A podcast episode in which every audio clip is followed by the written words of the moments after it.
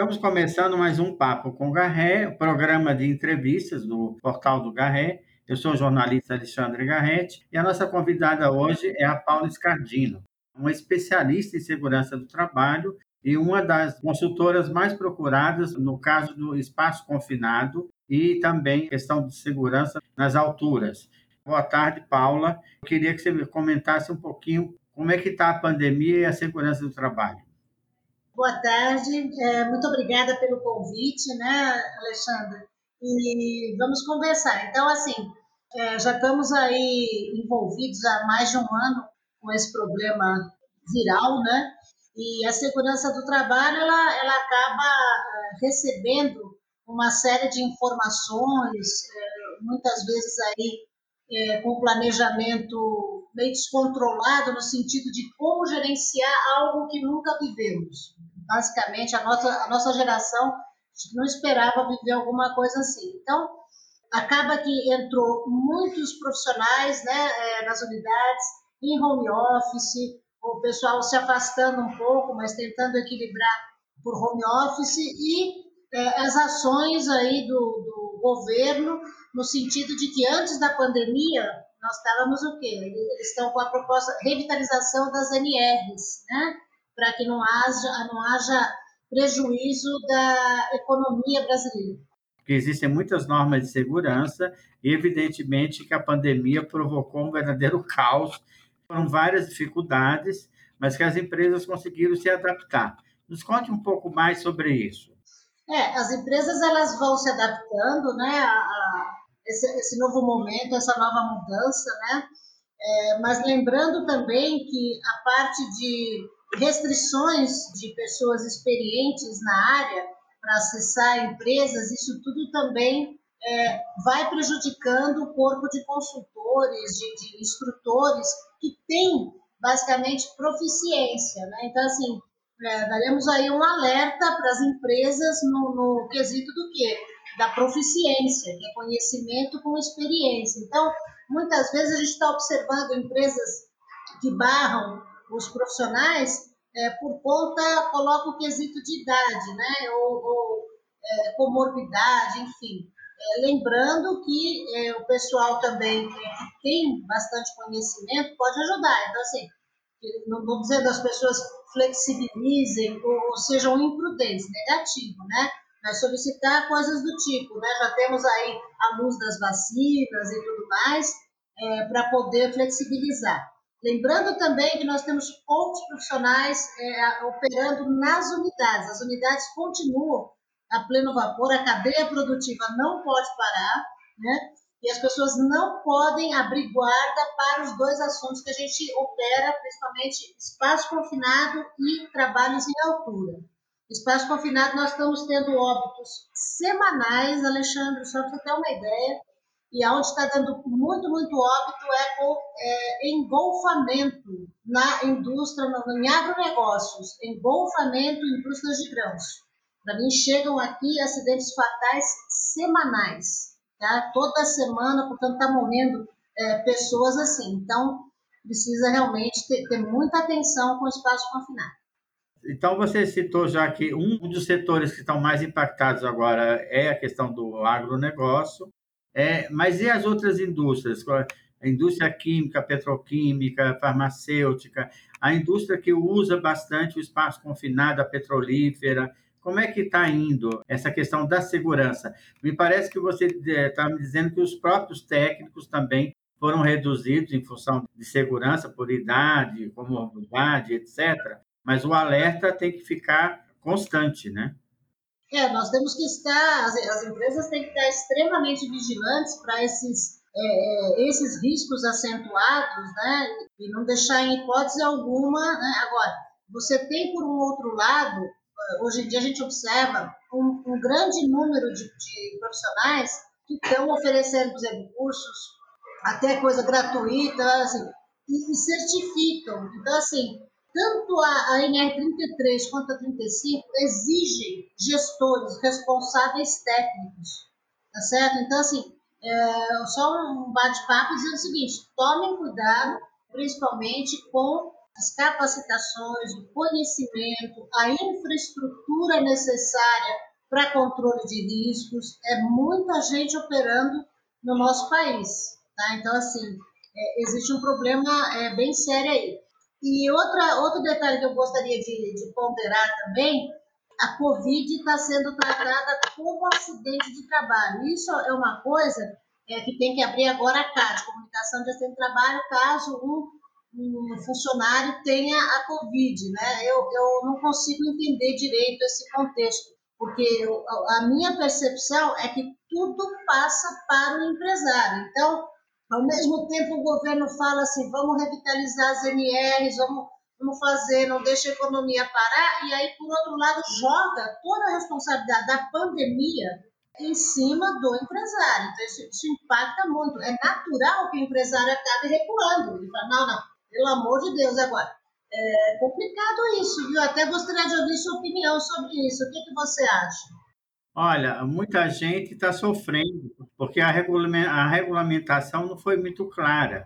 Então, é claro que na parte de legislação ainda tem muita indefinição, principalmente os advogados trabalhistas estão enlouquecidos porque não sabem de quem é a responsabilidade ou não. Por isso, o medo das empresas é muito grande e dos próprios profissionais de RH. Mas é, do lado da segurança do trabalho, tem muita fiscalização. Você acha que parou um pouco essa questão da fiscalização do setor público acompanhando a, as indústrias? Eu percebo que a, a parte de prevenção, na parte de fiscalização, está muito fraca.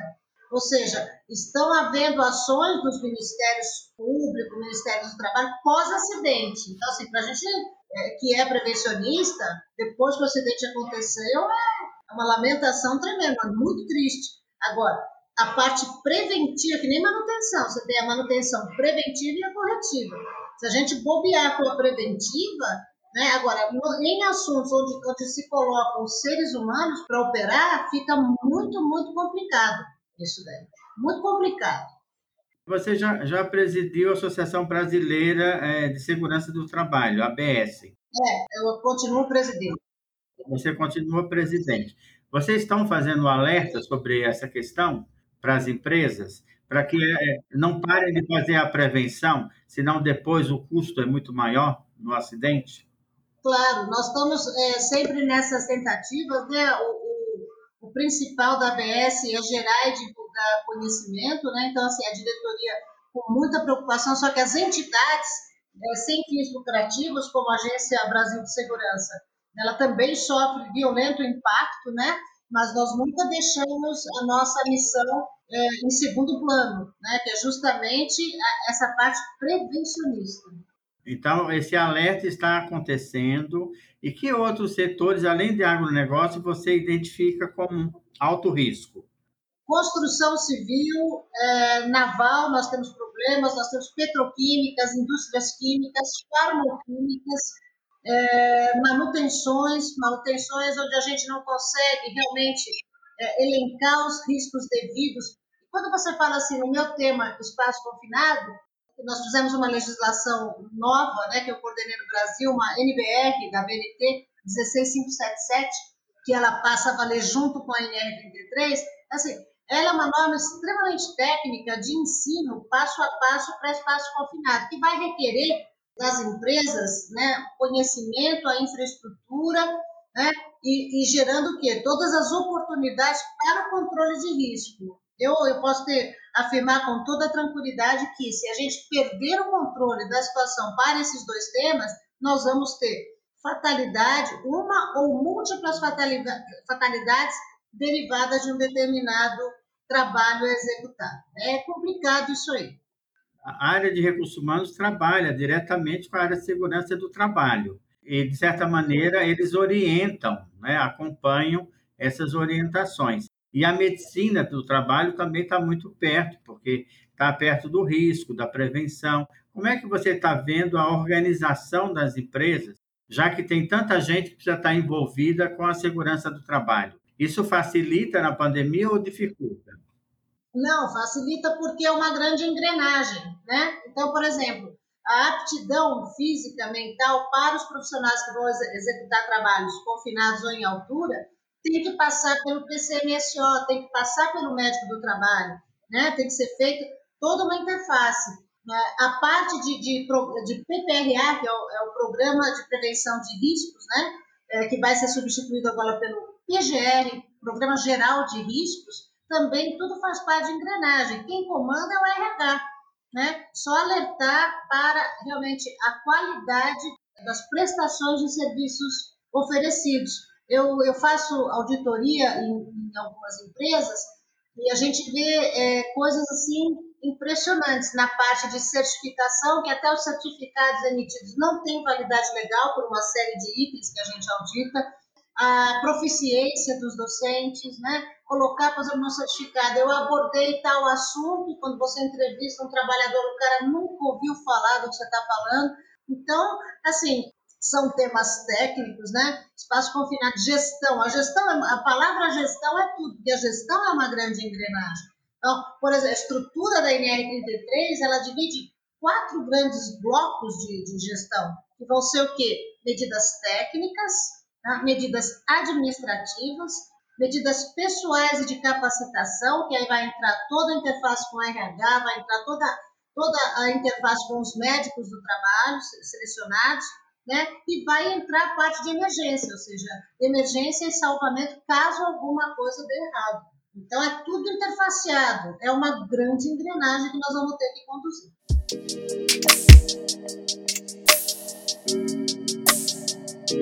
É,